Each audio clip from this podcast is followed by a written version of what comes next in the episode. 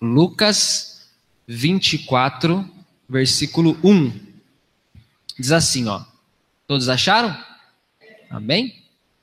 No primeiro dia da semana, de manhã bem cedo, as mulheres levaram ao sepulcro as especiarias aromáticas que haviam preparado. Encontraram removida a pedra do sepulcro, mas quando entraram, não encontraram o corpo de Jesus. Ficaram perplexas, sem saber o que fazer.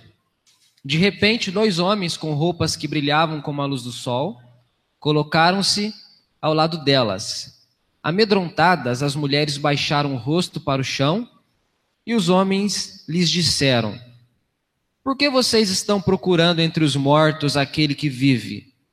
Ele não está aqui, ressuscitou. Lembrem-se do que ele disse quando ainda estava com vocês na Galileia.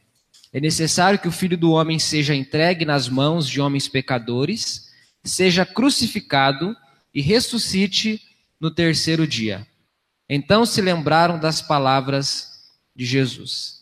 Quando voltaram do sepulcro, elas contaram todas estas coisas aos onze e a todos os outros. As que contaram estas coisas aos apóstolos foram Maria Madalena, Joana e Maria, mãe de Tiago, e as outras que estavam com elas. Mas eles não acreditaram nas mulheres. As palavras delas lhes pareciam loucura. Pedro, todavia, levantou-se e correu ao sepulcro. Abaixando-se, viu as faixas de linho e mais nada. Afastou-se e voltou admirado com o que acontecera. Amém? Pode se assentar? Que Deus possa falar ao seu coração nessa noite. Irmãos, a ressurreição, a ressurreição de Jesus, é uma coluna irremovível do cristianismo histórico. Essa igreja tem algumas colunas, algumas vocês podem ver e outras não.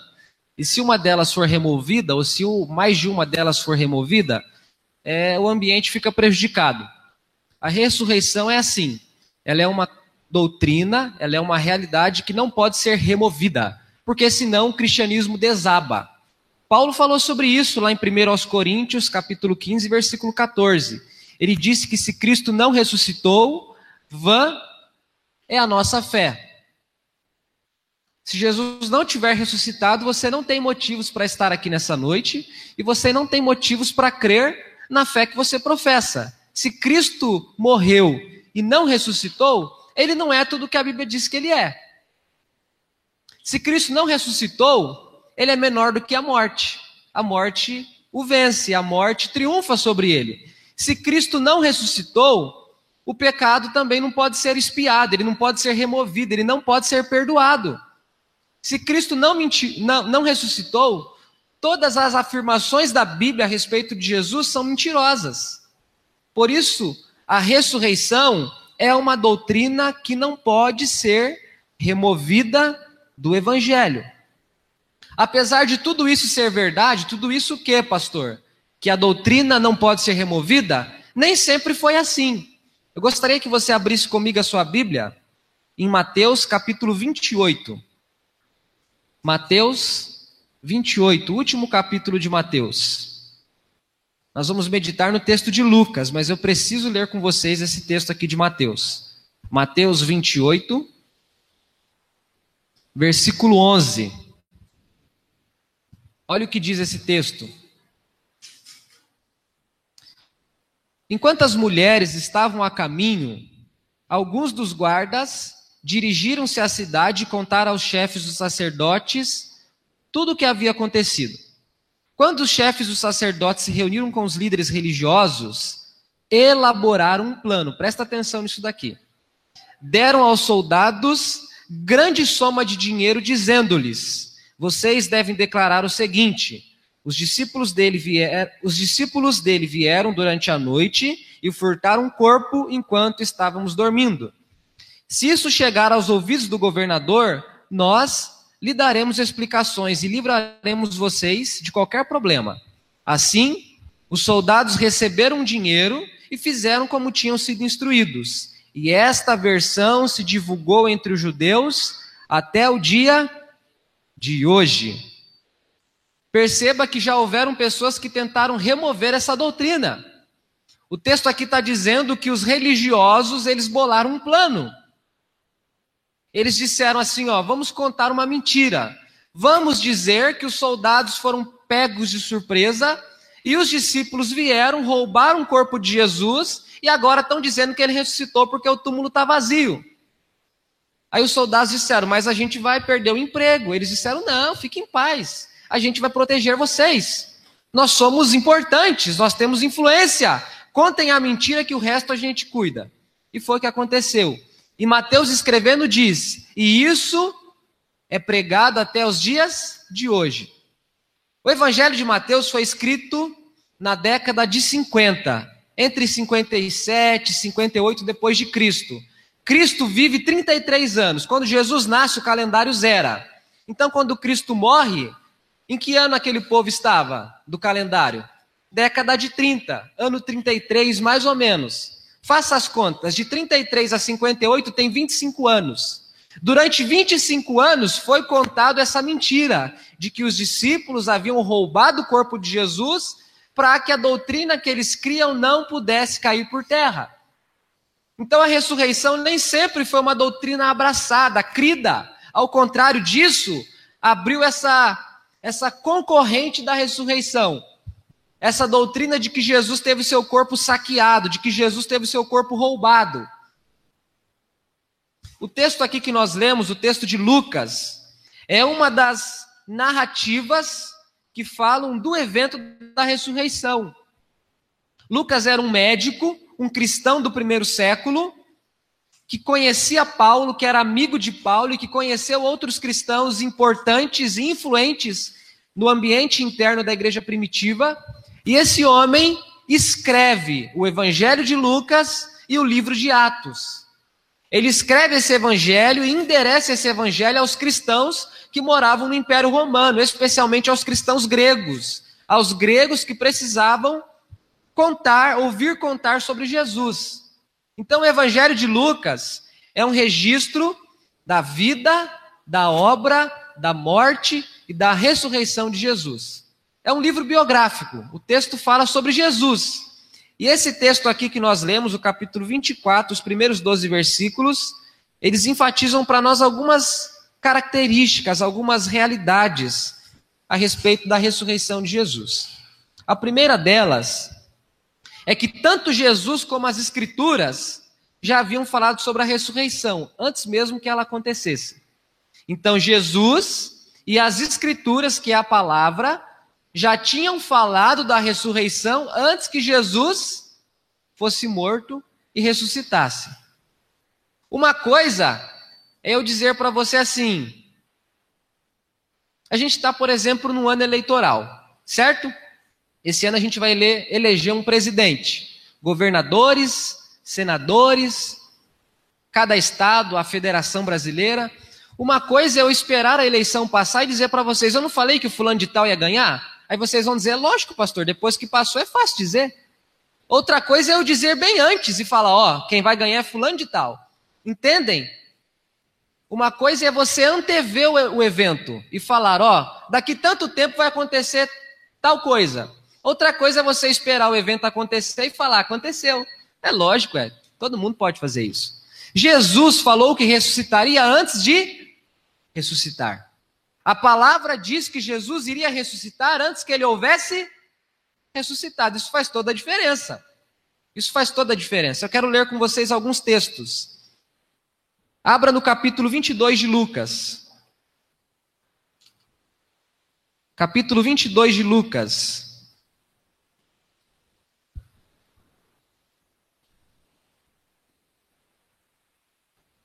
Versículo 19. É um texto que a gente conhece de cor.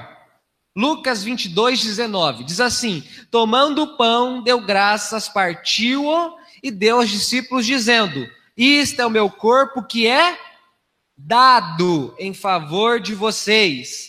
Façam isto em memória de mim. Jesus está celebrando a ceia com os discípulos e está dizendo para os discípulos: Esse pão do qual vocês vão se alimentar é dado a vocês como memorial de que eu estou sendo oferecido a vocês. Ele está falando da ressurreição. Ele está falando que vai morrer. Ele está falando que será um sacrifício. Ele está falando que vai cumprir aquilo que ele veio realizar. Um pouquinho para trás, capítulo 18 de Lucas. Volta aí um pouquinho, umas três páginas na sua Bíblia. Capítulo 18 de Lucas. Versículo 31. A ressurreição é uma doutrina que está espalhada pela Bíblia. Você não encontra um texto que fala tudo sobre ressurreição. A Bíblia, de forma geral, fala da ressurreição. Lucas 18, 31. Jesus chamou à parte os doze e lhes disse: Estamos subindo para Jerusalém e tudo o que está escrito pelos profetas acerca do filho do homem se cumprirá. Ele será entregue aos gentios que zombarão dele o insultarão, cuspirão nele, o açoitarão e o matarão. No terceiro dia ele ressuscitará. Olha o que Jesus está dizendo. Ele está dizendo: os profetas já falaram disso, e eu estou reafirmando para vocês. Eu vou ser zombado, vou ser escarnecido, as pessoas vão tirar sarro de mim, vão acabar comigo, eu vou morrer. Mas ao terceiro dia, eu vou ressuscitar, eu vou ressurgir capítulo 11 de Lucas, volta um pouquinho mais. Se você não lê a Bíblia em casa, eu vou te fazer ler a Bíblia hoje. Lucas 11, 29.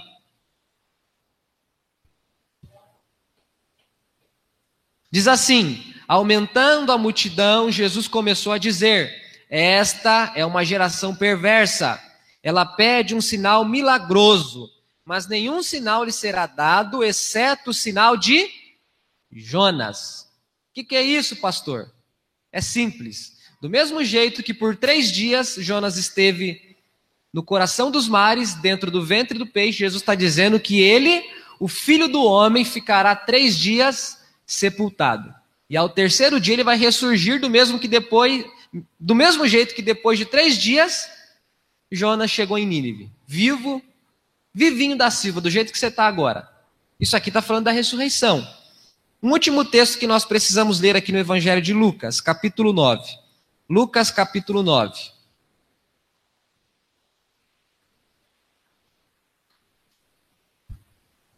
Nove vinte e dois.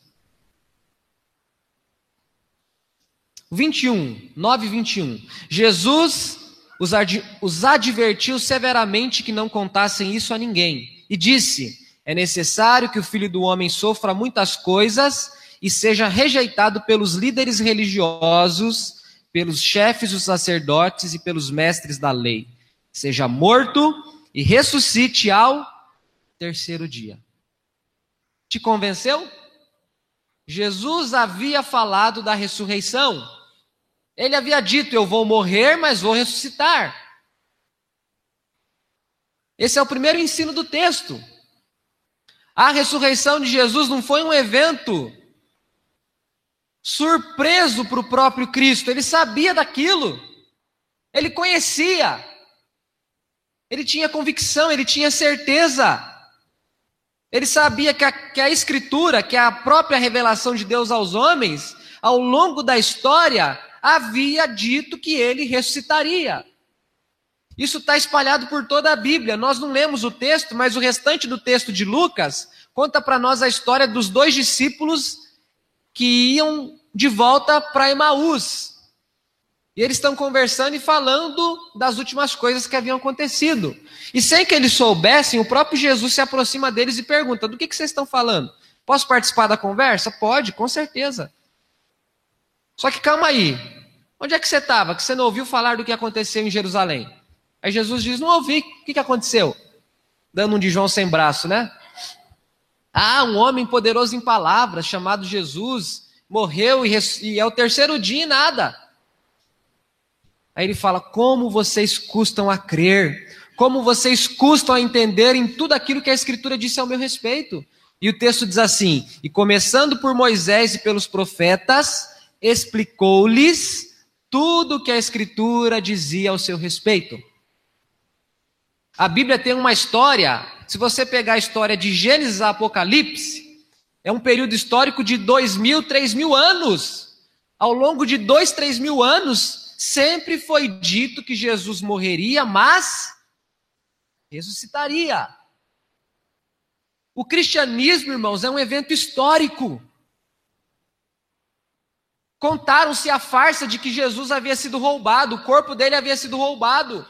Foi uma estratégia dos religiosos que não creram em Jesus, porque eles nunca quiseram que Jesus nascesse da manjedoura, eles nunca quiseram que Jesus desse importância para o cego, para o leproso, para a mulher pega em adultério, eles nunca quiseram que Jesus vivesse, andasse, fosse quem Jesus era.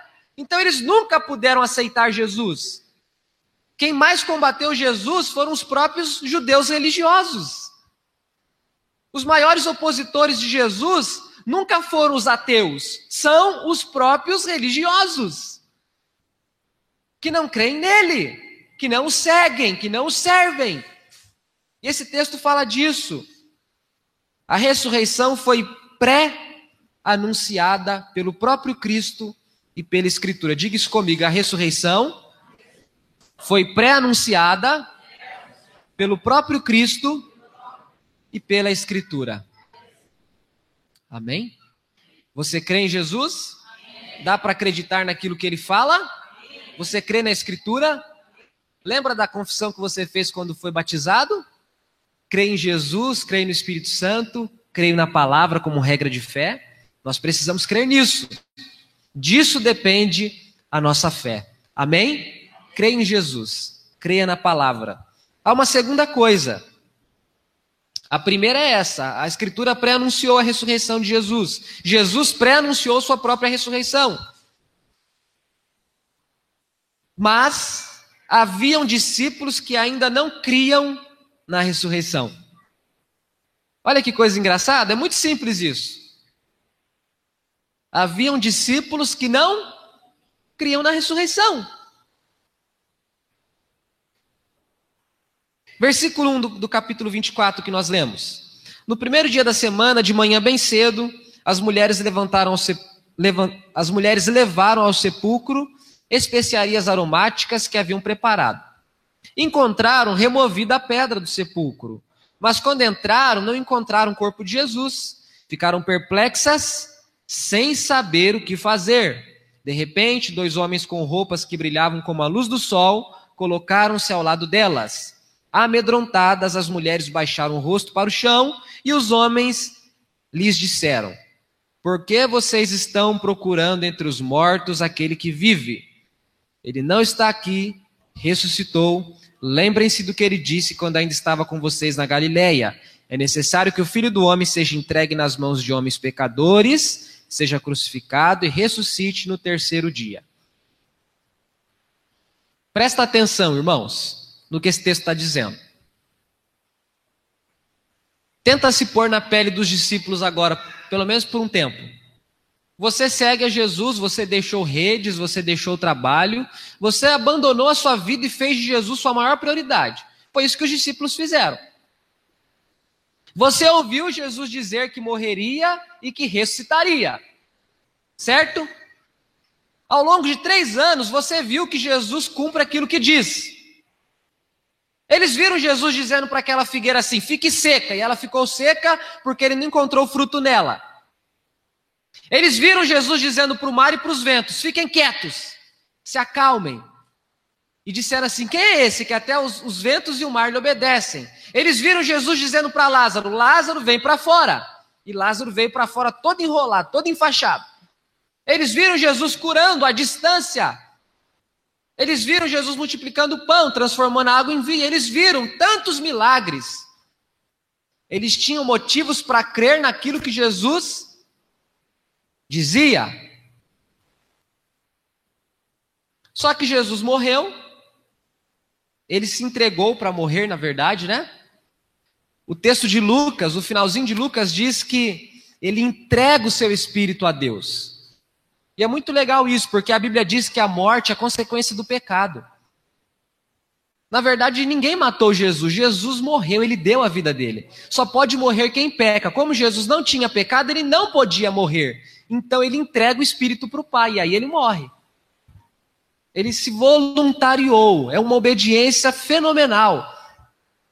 Então esses discípulos tinham como crer em Jesus, eles podiam. O que, era para eles fazerem? Bom, morreu na sexta, foi morto na sexta, um dia. Sábado, dois dias. Acordaram domingo de manhã? Opa, é hoje. É hoje, ele está vivo. Não era para eles agirem assim, sim ou não? Sim, ué. Se eles tinham provas de que Jesus nunca mentia, mas falava sempre a verdade, era para crer. Era para confiar. Só que as mulheres vão ao sepulcro, e o texto diz que. O texto expressa que tipo de sensação elas têm quando entram no sepulcro. É uma sensação de frustração. É uma sensação de não creio, não acredito. Tanto é que os, que os anjos, os dois varões que se apresentam, dizem para ela, para elas. Deixa eu achar aqui que eu me perdi no texto. Versículo 5. Amedrontadas, as mulheres baixaram o rosto para o chão e os homens lhes, disse, lhes disseram: Por que vocês estão procurando entre os mortos aquele que vive? Ele não está aqui. Com certeza você conhece a história do Tomé, o discípulo chamado Tomé. Jesus se apresenta vivo no meio dos, dos discípulos e ele falou: Não acredito, só acredito tocando, né? nem vendo. A gente ainda fala, só acredito vendo. Ele falou, não, só acredito tocando. E Jesus falou: aqui estão as minhas mãos, as minhas marcas. Vem cá, Tomé, encoste. Não sou um fantasma, não. E Tomé foi lá e colocou o dedo em Jesus e falou: ai, de verdade. O próprio Pedro, você percebe, ele vai correndo no túmulo para ver se elas estavam dizendo a verdade. Irmãos, esses homens não haviam crido ainda na ressurreição de Jesus. Pastor, o que, que, tem a ver? O senhor acabou de dizer que é muito fácil falar de um assunto quando, quando o evento já aconteceu. É verdade. Só que não se esqueça que aquilo que era a palavra de Deus para os ouvidos dos discípulos, hoje é a palavra de Deus revelada para nós. Quantos de nós temos a palavra de Deus e não cremos na palavra de Deus do mesmo jeito? Do mesmo jeito. Sabe uma, uma das coisas que eu acho mais incrível na minha própria vida? É que muitas vezes as minhas experiências passadas, elas não servem para minhas experiências presentes, atuais. Quantas vezes eu já fiquei doente e sei que Deus pode curar, mas cada vez que eu fico doente, eu esqueço que Ele pode curar. Quantas vezes eu já precisei de alguma coisa e ele me socorreu, mas quando eu preciso de novo dessa coisa hoje, parece que eu esqueço que lá atrás ele já me deu aquela coisa. Você consegue entender o que eu estou dizendo? Não sei se eu fui claro. As experiências passadas não nos ajudam muitas vezes no presente? E eu acho que todo mundo é assim, né? Eu acho que a gente é bem parecido nesse ponto. Os discípulos tinham provas. Eles viram Lázaro sendo ressuscitado. Eles viram o filho da viúva de Naim sendo ressuscitado. Eles viram a filha de Jairo sendo ressuscitada. São as três ressurreições que eu me lembro que a Escritura fala. Ressurreições realizadas por Cristo. Gente, eles criam que Jesus podia ressuscitar outra pessoa, mas eles não criam que Jesus podia ressuscitar ele mesmo. Acho que eles acreditavam no ditado que em casa de, de ferreiro, espeto é de pau, só pode ser. Eles não haviam crido ainda que Jesus iria ressuscitar como havia prometido.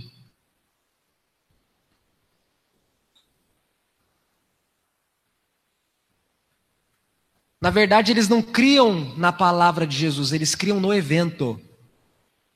É uma coisa muito diferente. Uma coisa é você crer na palavra de Jesus quando nada do que ele disse ainda aconteceu. Outra coisa é você esperar acontecer para você dizer, creio. Eles criam no evento e não na palavra.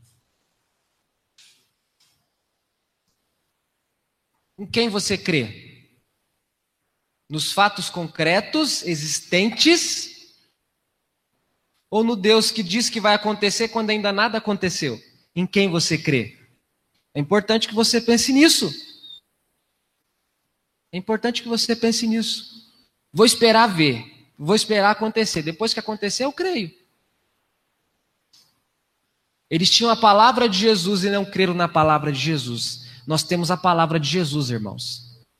Nós possamos crer nela, amém? Creia nela. Ainda que não tenha lógica alguma crer nela, creia nela. Ainda que não tenha nenhum tipo de, de racionalidade em crer nela, mas nela. Vale a pena crer na palavra de Jesus. O texto de Gênesis diz que não havia nada. E pela palavra Deus fez todas as coisas. Ele disse: haja luz, e houve luz. Haja um firmamento em cima das águas, e houve um firmamento em cima das águas. Não havia nada, mas ele criou tudo pela palavra. Diga assim comigo: a palavra de Deus é criativa e criadora. A palavra cria.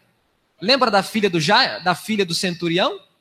Eu não mereço que você entre no meu debaixo do meu teto, mas ordene uma palavra e ela ficará curada. E Jesus disse para ele: vá conforme você creu. E na mesma hora ela ficou curada. Jesus não precisa do evento, ele precisa só dizer, irmãos. É muita fé, não é? Muita fé para você, não é para ele não, é para você e para mim. Ele diz para a gente, a gente acredita. E na verdade a gente faz isso, ainda que imperfeitamente. Todos vocês acreditam que depois da morte vocês vão para a eternidade com Deus, não creem? E ninguém nunca voltou para contar que é verdade, que acontece mesmo, e a gente acredita. Tudo que você tem é a palavra dele. Se ele mentisse, a gente estaria lascado. Tudo que nós temos é a palavra, irmãos. Nós nunca temos outra coisa. Tudo que nós podemos ter de Deus é sempre a palavra dele. Se a palavra dele falhar, falhou tudo. Se for história da carochinha, essas coisas que a gente prega de domingo a domingo, tá todo mundo perdido. E nós cremos nisso, nós depositamos fé nisso. Pessoas morreram por isso, pessoas morrem por isso.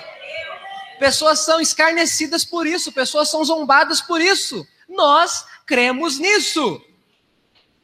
Paulo fala isso, que o homem carnal não discerne coisas espirituais. E por ninguém ele é discernido, mas o homem espiritual discerne todas as coisas espirituais. Nós cremos por fé e por fé nós aceitamos, amém? Há uma terceira questão. Nós temos a, a, a ressurreição pré-anunciada por Jesus pela palavra, nós temos discípulos que não creram, que tiveram que ir lá no túmulo olhar para ver se era verdade mesmo, se aquelas mulheres não estavam mentindo ou alucinadas. E tem uma terceira questão. Nós temos agora a ressurreição proclamada. Versículo 9. Quando voltaram do sepulcro, elas contaram todas estas coisas aos onze e a todos os outros. Quando voltaram do sepulcro, elas contaram todas essas coisas aos onze e a todos os outros. Agora elas estão contando para todo mundo. Gente, aconteceu, é verdade. Jesus ressuscitou, ele está vivo. O túmulo está vazio, não tem ninguém lá. Você percebe o progresso do texto? Jesus disse que ressuscitaria, mas as pessoas não creem nele. Agora elas viram que o, que o túmulo está vazio. Elas viram anjos dizendo que ele está ressuscitado de verdade. Agora elas vão correndo contar para todo mundo que Jesus está vivo. E Paulo fala em Coríntios que ele apareceu para Pedro, apareceu para Tiago, apareceu para mais 500 irmãos, apareceu para fulano, ciclano, apareceu para um monte de gente. Um monte de gente viu Jesus. E durante 40 dias, se eu não estiver enganado, ele ficou aparecendo para as pessoas, aparecendo para os discípulos. O capítulo 21 de João diz que os discípulos estavam dentro de uma casa trancados com medo. E Jesus apareceu no meio deles e disse: Paz seja com vocês. As portas trancadas e de repente aparece alguém dentro da casa. é Jesus, o Jesus ressurreto, que não tem mais um corpo igual ao seu e o meu, que é limitado pelas questões do mundo físico. O corpo dele desconhece limites, como o nosso conhece. É isso que a Bíblia diz quando, é isso que a Bíblia fala quando ela diz que o nosso corpo será glorificado. Nosso corpo vai passar por um processo de, de transformação.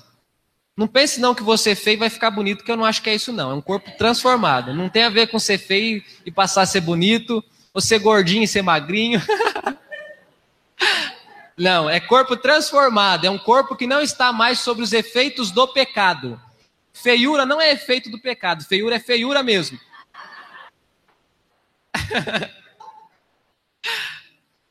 e tem esse texto então, Jesus aparece no meio deles Param de rir, senão eu fico rindo aqui. Jesus aparece no meio deles e diz: Paz seja com vocês. Olha que interessante, irmãos, aquilo que era dúvida no coração dos discípulos se tornou convicção, se tornou certeza. Eles passaram a anunciar aquilo, eles passaram a proclamar aquilo. Cristo está vivo, Cristo ressuscitou. Qual que é a missão da igreja? Eu pergunto para vocês. É dizer isso para o mundo. Cristo está vivo. Essa é a sua missão. Essa é a minha missão. Essa é a nossa missão. Contarmos para o mundo as boas novas de que Cristo está. Ele é maior do que a morte. Cristo matou a morte. Cristo matou a morte a morte morreu? Porque Cristo a venceu. Cristo triunfou sobre a morte. Foi cantado isso daqui nesses hinos bonitos que foram apresentados a Deus há poucos minutos atrás. Cristo triunfou sobre a morte, ele venceu. Colossenses diz que ele levou o cativo o cativeiro. Ele triunfou. Ele colocou na cruz um escrito de dívida que era contra nós. Cristo está vivo, ele ressuscitou. E nós devemos contar ao mundo essa boa notícia. Amém, irmãos? A ressurreição não é uma coisa que nós devemos guardar para nós.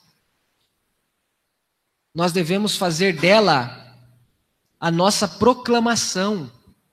Leia o livro de Atos e você vai ver que é isso que os apóstolos fazem. Este Cristo que vocês crucificaram, Deus o fez Senhor e Cristo. É isso que eles diziam com frequência. Pedro e João estão entrando no templo e eles veem um camarada pedindo dinheiro. Eles fazem assim: ó, oh, não dá não, hoje não tem nada. Tudo que nós temos é levante e anda em nome de Jesus. E o rapaz fica de pé, anda e todo mundo fica maravilhado. E começaram a dizer: Foi Pedro e João que curaram esse homem. E eles dizem: Não, o Jesus a quem vocês crucificaram, que hoje está vivo, ele curou esse homem que vocês agora veem. A ressurreição é alvo da nossa proclamação. Essa é a terceira coisa que o texto nos ensina. Há uma, ter... Há uma quarta questão. É muito parecida com a segunda questão que eu apresentei para vocês. A segunda questão fala sobre os discípulos não crendo na ressurreição. Só que eles não creram antes dela acontecer. Agora, eles não creem ainda, mesmo ela tendo acontecido. A ressurreição para eles é uma coisa inacreditável.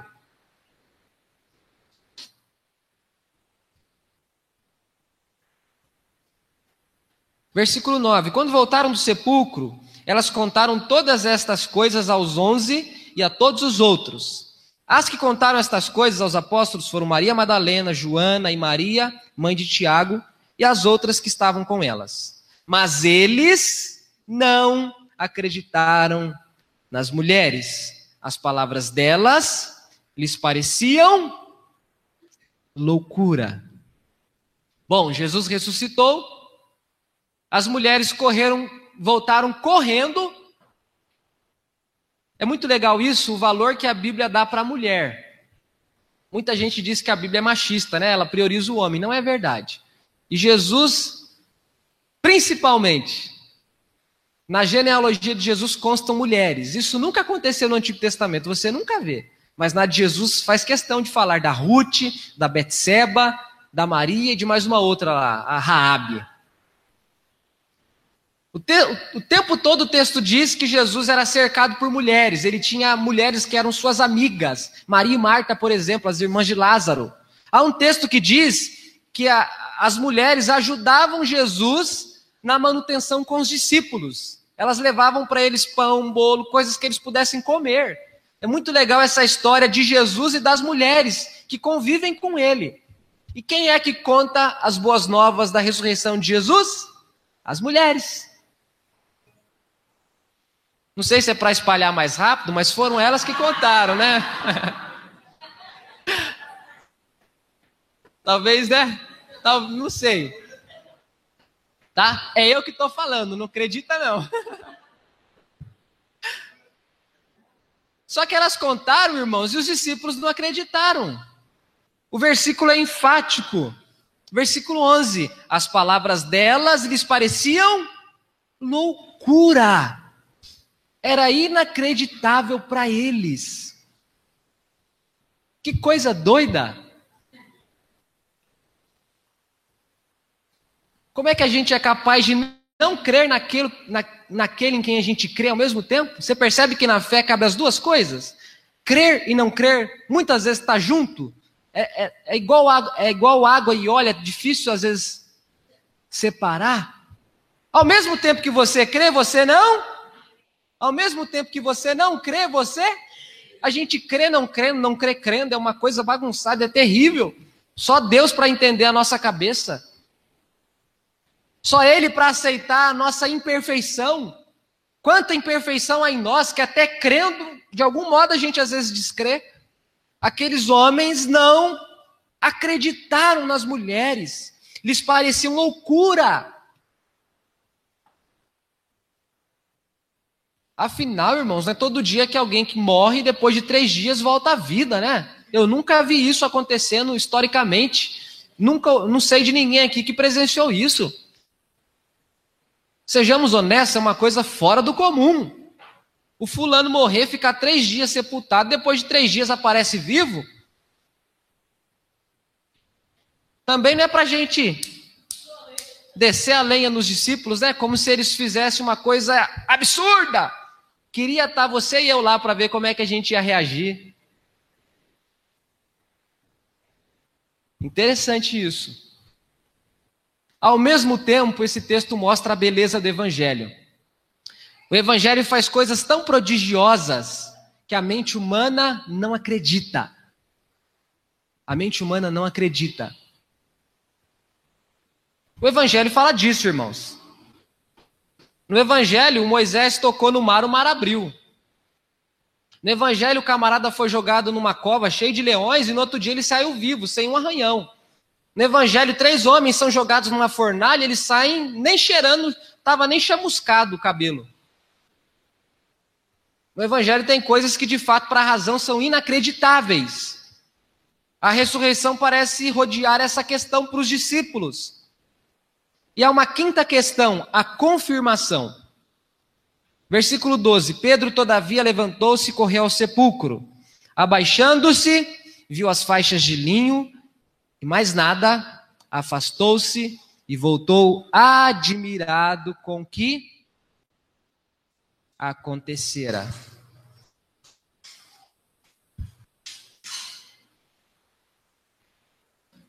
O mesmo capítulo, capítulo 24. Versículo 36. Enquanto falavam sobre isso, o próprio Jesus apresentou-se entre eles e lhes disse: Paz seja com vocês. Eles ficaram assustados e com medo, pensando que estavam vendo um espírito. Versículo 39. Vejam as minhas mãos, os meus pés, sou eu. 40. Tendo dito isso, mostrou-lhes as mãos e os pés. Olha o absurdo, versículo 41. E por não crerem ainda, tão cheios estavam de alegria e de espanto, ele lhes perguntou: Vocês têm algo aqui para comer? Deram-lhe um pedaço de peixe assado e ele o comeu na presença deles. e disse-lhes: Foi isso que eu falei enquanto ainda estava com vocês era necessário que se cumprisse tudo que a meu respeito está escrito na lei de Moisés, nos profetas e nos salmos. Então lhes abriu o entendimento para que pudessem compreender as Escrituras. E lhes disse: Está escrito que o Cristo haveria de sofrer e ressuscitar dos mortos no terceiro dia, e que em seu nome seria pregado o arrependimento para perdão de pecados a todas as nações, começando por Jerusalém. Vocês são testemunhas destas coisas. Eu envio a vocês a promessa de meu Pai, mas fiquem na cidade até, até serem revestidos do alto do poder. Ficou confirmado. Para ninguém mais botar defeito. Encostaram em Jesus, deram comida para Jesus, Jesus comeu a comida e eles disseram: é verdade. É verdade. Ele não é um fantasma, ele não é um espírito, ele tem um corpo. A comida para dentro do estômago dele, ele tem um corpo. É isso que, é isso que o texto está falando, irmãos. É isso bem, bem básico mesmo, é exatamente isso. A ressurreição foi confirmada por aqueles discípulos. Eles viram. Eles viram Jesus vivo, ressurreto. Eles viram Jesus voltar para os céus, capítulo 1 de Atos.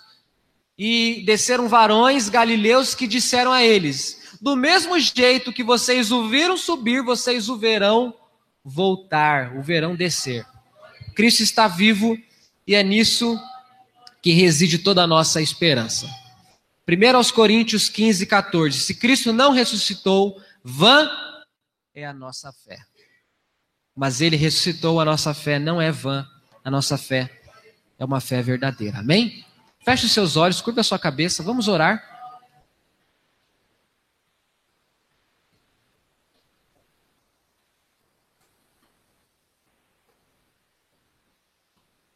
Faça a sua oração ao Senhor.